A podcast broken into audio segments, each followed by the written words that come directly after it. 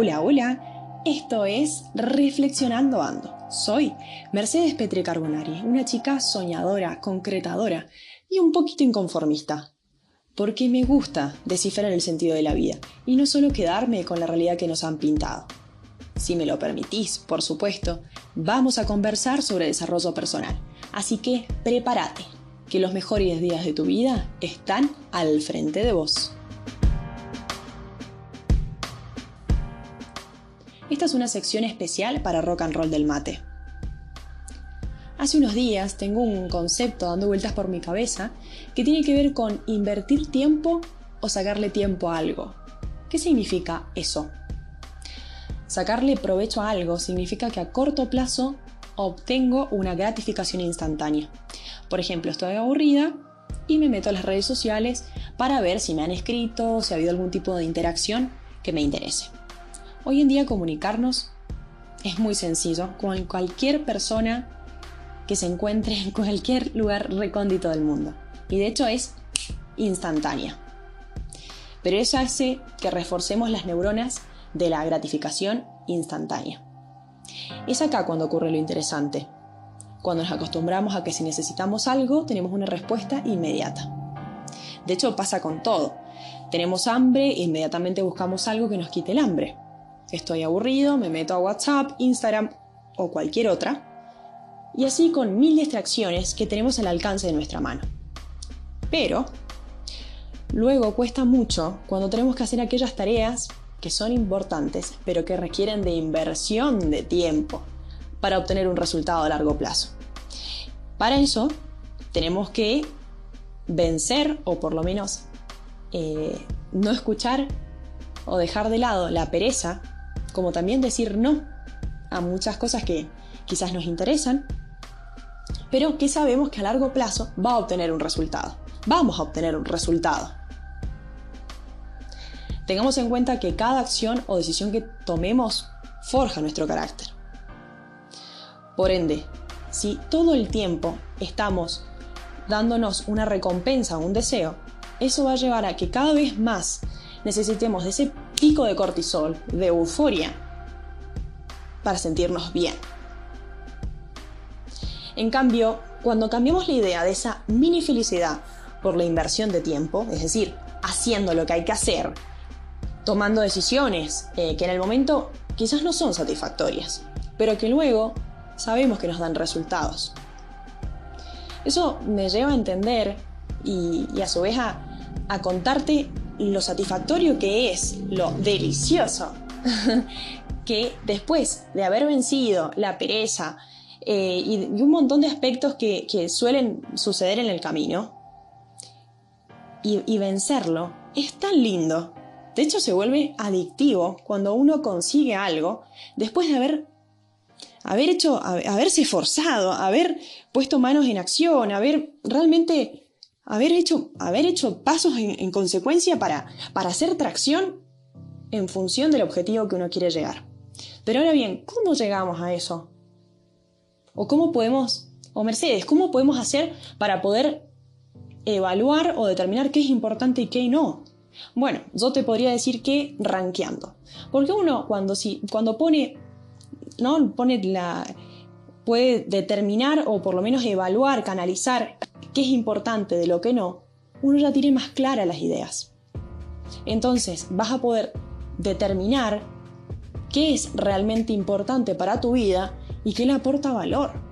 Entonces aquello que no le aporta, lo vas a menospreciar porque no te va a estar, eh, no va a estar funcionando o, o dando tracción para que consigas eso. Por eso te quiero compartir algunas pautas o estrategias para tomar el control, las riendas de tu vida, para que te puedas aproximar y conseguir aquello que querés. Pero vamos a subir un escalón más. ¿Estás de acuerdo? ¿Estás listo? ¿Estás lista?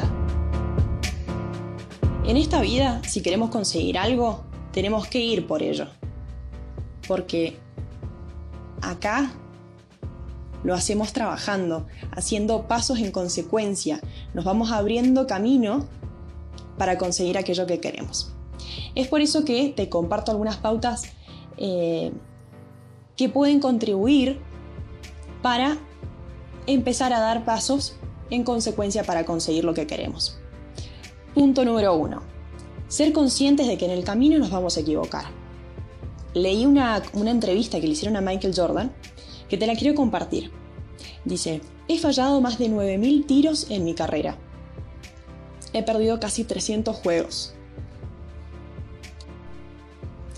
26 veces han confiado en mí para disparar el último tiro para ganar el juego y he fallado. He fracasado una y otra vez en mi vida y es por eso que tengo éxito. No hace falta ser aficionado en el básquet para saber que Michael Jordan es el mejor jugador de todos los tiempos.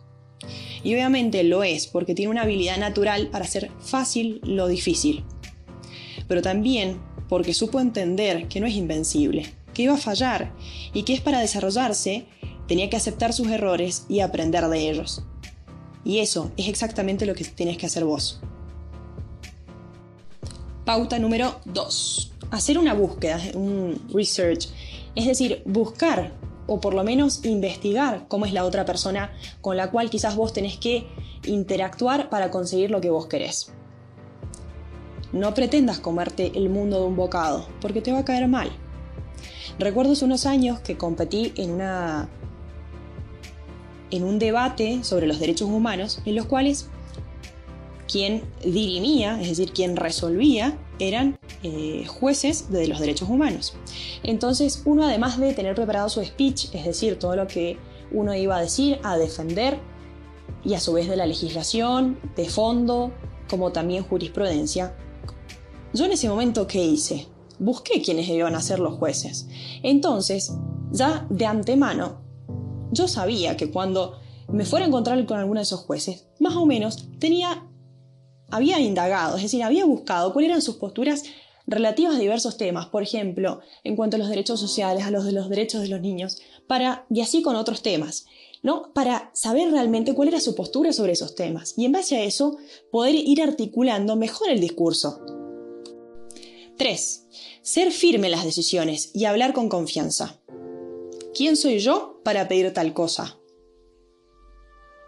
4. No solo pedir y esperar, sino también hay que ofrecerle un beneficio a la otra parte. ¿Qué gana el otro aporte? ¿O qué valor yo le puedo aportar a la otra persona? Quinto, tenemos que ser creativos en la manera de decir las cosas. Sexto, actúa. Así hoy, no mañana. Empezá a hacerte el camino a andar. Hacia algo pequeño, algo grande, un cambio de vida. Algo, pero toma el control de tu vida, pero mediante una acción. Y al darte cuenta de que sos capaz de hacerlo, de que sos capaz de soportar las consecuencias, te vas a sentir en control de tu vida. Porque de la inacción no se produce no se produce absolutamente nada. Y lo que vos querés, como yo quiero, es producir resultados. Y aquellos resultados a largo plazo que tienen una recompensa y que le agregan valor a nuestra vida. Te mando un abrazo muy fuerte y nos vemos en la próxima.